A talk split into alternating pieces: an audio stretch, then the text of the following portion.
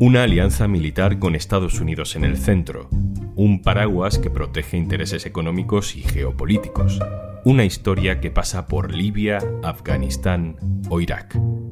Hoy en un tema al día, la OTAN, parte 1. Un tema al día con Juan Luis Sánchez, el podcast de eldiario.es. Una cosa antes de empezar. En Ucrania, en Etiopía, en Guatemala o en España. Oxfam Intermón trabaja para que todas las personas tengan derecho a progresar y no solo sobrevivir. Necesitamos tu apoyo. Entra en oxfamintermon.org.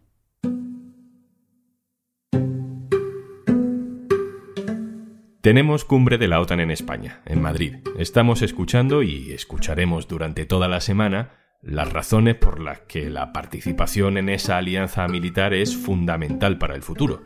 Veremos gestos y discursos afianzando la cooperación internacional en un momento tan delicado como la guerra de Putin en Ucrania. En ese relato no pueden faltar otros ingredientes críticos para el análisis.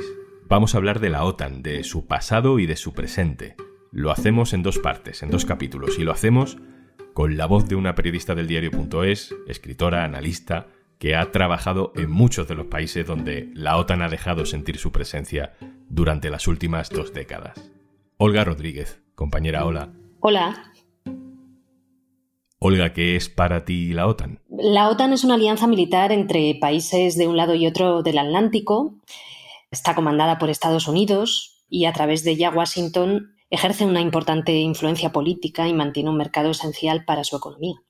Unos historiadores te dirán que fue el instrumento para evitar la perpetuación de la guerra y otros argumentarán que fue la herramienta para impedir que Europa cayera en la órbita de influencia de la URSS. Apenas una hora después de que el, portavoz del Políburo haya anunciado que se abría la frontera con Berlín. Eh, la escena aquí es inenarrable, eh, todo el mundo recoge, recoge los visados y prácticamente sin rellenarlos, incluso sin rellenarlos, están pasando al otro lado. El muro de Berlín cae en 1989, pero la OTAN siguió estando ahí, con un papel mm, más complicado de definir, ¿no? Bueno, el mundo ha cambiado mucho desde la creación de la OTAN. Hay diferentes equilibrios, hay diferentes porcentajes de poder con respecto a los años de la Guerra Fría. Y en los últimos años, por ejemplo, estábamos contemplando una multilateralidad y un sistema de relaciones internacionales mucho más complejo con el crecimiento de países como China, que tanto preocupa a Estados Unidos, pero también de otros como India y otros muchos, y también las propias relaciones de Europa han cambiado. Por ejemplo, en los últimos años había países europeos que buscaban una cierta buena vecindad con Rusia, pretendiendo evitar tensiones y conflictos y al mismo tiempo buscando las ventajas de esa cercanía geográfica para obtener beneficios económicos, por ejemplo, a través del mercado del gas. ¿no? Es el caso de, de Alemania.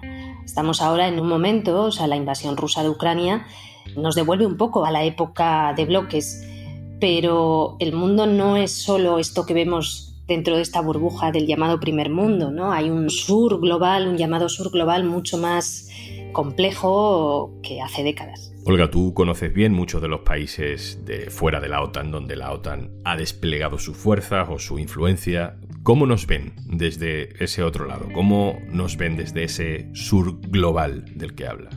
A mí me llama mucho la atención estar en países como Irak, como Afganistán, como Libia, como, no sé, Egipto, tantos lugares, ¿no? En los que te encuentras a lo mejor a una mujer en una aldea perdida que a lo mejor ni siquiera sabe leer o escribir y que sin embargo tiene un conocimiento de la historia reciente y de las relaciones internacionales que no tiene un europeo medio. ¿Por qué? Porque esa historia reciente y esas relaciones internacionales se han escrito sobre su propio cuerpo, sobre su propia piel. Ah, estoy pensando en mujeres y hombres libios que conozco, ¿no? Eh, y que algunos están refugiados aquí en Europa ahora porque han tenido que abandonar su país. ¿no? Y allí se habla de ello de otra manera y, el relato es muy diferente al que hay aquí. Estoy recordando ahora una entrevista reciente que publicó el diario a una escritora iraquí, Alia Magdouh, que mencionaba bueno, pues la situación de Ucrania en la actualidad y decía, me identifico con esa gente ucraniana que está siendo arrasada y por tanto hay que condenar a Rusia.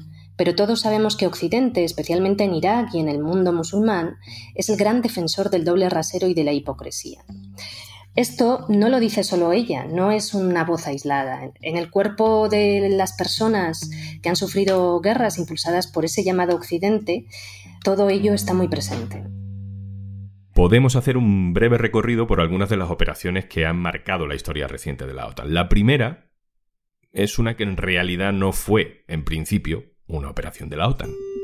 On my orders, coalition forces have begun striking selected targets of military importance to undermine Saddam Hussein's ability to wage war. 2003. Todos reconocemos el momento. Bush se lanza a una invasión de Irak con apoyo de la España de Aznar, pero sin el apoyo formal de la OTAN. Es decir, esa unidad de acción, esa alianza que en teoría garantiza la OTAN, Estados Unidos se la salta, porque le interesa. Olga, tú además estuviste allí, conoces muy bien lo que pasó en esa guerra. No sé si te parece un buen ejemplo de que Estados Unidos, bueno, instrumentaliza la OTAN para mantener un cierto consenso militar a su alrededor, pero con el privilegio de saltárselo. La invasión de Irak, en la que no estuvo presente la OTAN, en marzo de 2003 provocó la peor crisis interna de la OTAN, porque veíamos y vimos cómo se opusieron países como Francia, Alemania y Bélgica a esos planes del Estados Unidos de Bush. Y eso de alguna manera simbolizó cómo el mundo estaba intentando cambiar. Y Europa o algunos países europeos buscaban tener una voz propia y se resistieron a involucrarse en empresas militares tan terribles como aquella de Estados Unidos en Irak, con todo lo que ha causado. Y lo seguimos viendo también ahora, ¿no? Como cada vez que Europa intenta tener voz propia en las cuestiones militares y en las relaciones internacionales, Estados Unidos intenta mostrar su hegemonía y a menudo consigue terminar imponiendo su estrategia. ¿no? En Irak actuó de forma unilateral, pero bueno, la OTAN prestó apoyo a Polonia, que era socio de la OTAN, que participó en operaciones en Irak y también desplegó movimientos preventivos en Turquía. Y a partir de 2004, la OTAN sí que ya ha estado presente en Irak en varias operaciones, pero evidentemente en la invasión y ocupación en 2003 estuvo absolutamente al margen. Es una alianza con muchas desigualdades ¿no? y con un poder enorme de Estados Unidos. De alguna manera, esas operaciones de la OTAN en Irak eh, son como un espaldarazo a aquella operación de invasión y de ocupación, o un blanqueo, ¿no? diría yo. Un Gaddafi ensangrentado es atrapado por decenas de milicianos rebeldes en Sirte, su ciudad natal. Tras su aparente linchamiento y asesinato, su cuerpo queda expuesto en una cámara frigorífica en Misrata.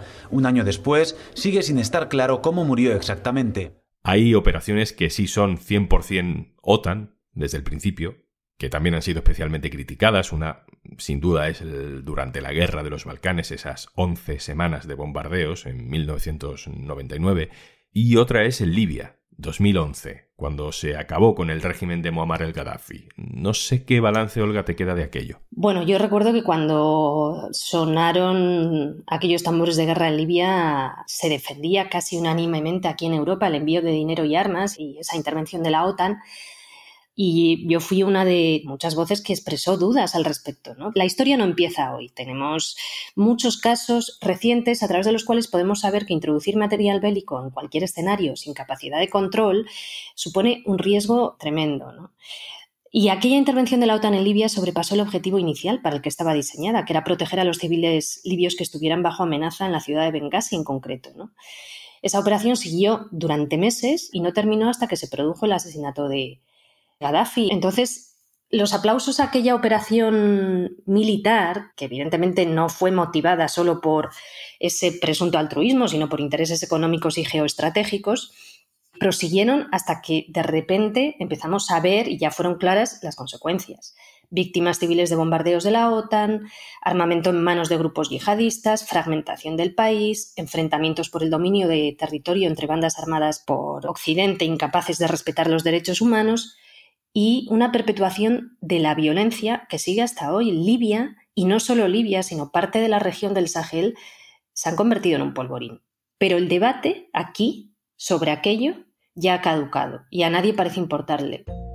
Los países de la OTAN apuran los plazos para sacar a los refugiados de Afganistán. Están saliendo 90 vuelos diarios de Kabul, pero se teme que no dé tiempo a evacuar a tantas personas como se pretende. La esperanza está ahora en que puedan salir cuando se hayan ido las tropas extranjeras.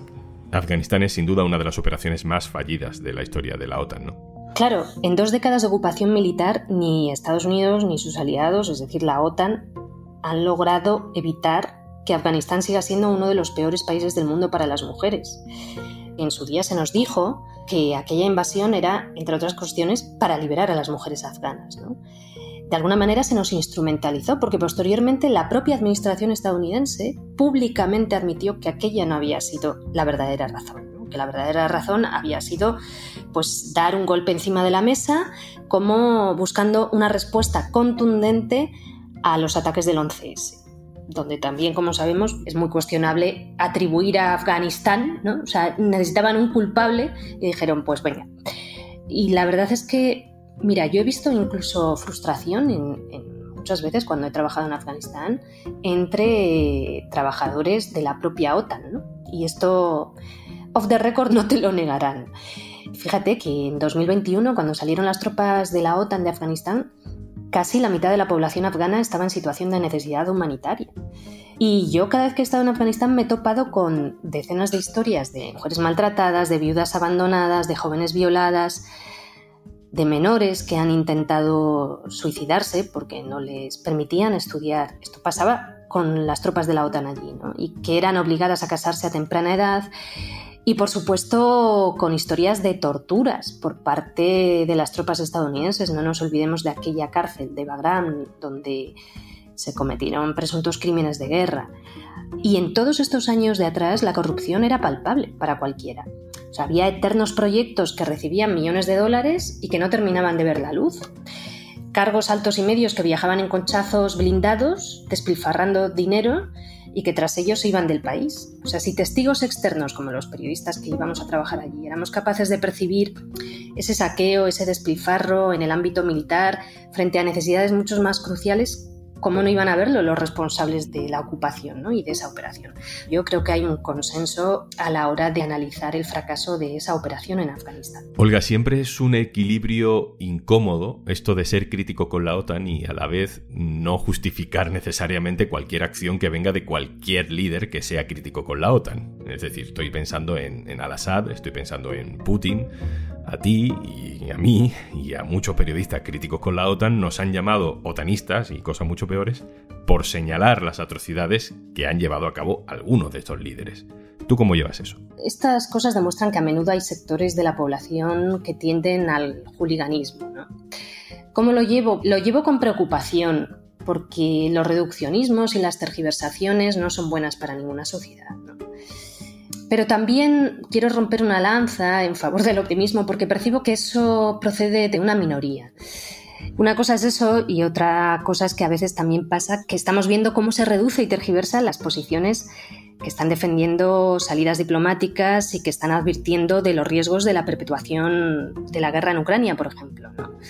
Los reduccionismos y, e intentar reducir todo a blanco y a negro es muy perjudicial para todos. O sea, defender una salida diplomática no tiene por qué significar un apoyo sin fisuras a Putin y a sus políticas autoritarias, ni muchísimo menos, eso no es así. Y sin embargo, veo que hay algunos sectores interesados en subrayar este hecho. Entiendo que con el objetivo de estigmatizar estas posturas en defensa de, la paz y advirtiendo contra los enormes riesgos de la perpetuación de una guerra en plena Europa que podría convertirse en otro polvorín como Libia y que podría terminar siendo una especie de Afganistán y por lo tanto los estados que rodean a Ucrania podrían ser una especie de Pakistán, ¿no? un, estado en la sombra mm, eh, corrupto y oscuro. Olga, podría preguntarte por un montón de cosas más, sobre la guerra de Ucrania, sobre el papel de España en la OTAN y de hecho quiero hacerlo, así que no sé si te parece bien que sigamos mañana. Ah, pues estupendo. Pues Olga Rodríguez, hasta mañana. Hasta mañana. Y antes de marcharnos... Paciencia. Dícese de la virtud de tener que acabar todas las tareas que tienes pendientes hoy para poder hacer algo que te gusta. Bueno, eso antes de que llegara Podimo. Y si no sabes de lo que estoy hablando, entra en podimo.es barra al día y disfruta de 60 días gratis para disfrutar de todos los podcasts y audiolibros que tienes disponible. Y lo mejor es que no tienes que esperar a acabar todas las tareas que tienes pendientes hoy, porque puedes escucharlos mientras las haces. Igual que estás escuchando un tema al día del diario.es. Esto es un tema al día, el podcast del diario.es. También te puedes suscribir a nuestra newsletter. Encontrarás el enlace en la descripción de este episodio. Este podcast lo producen Carmen Ibáñez, Marcos García Santonja e Izaskun Pérez. El montaje es de Pedro Godoy. Yo soy Juan Luis Sánchez. Mañana, otro tema.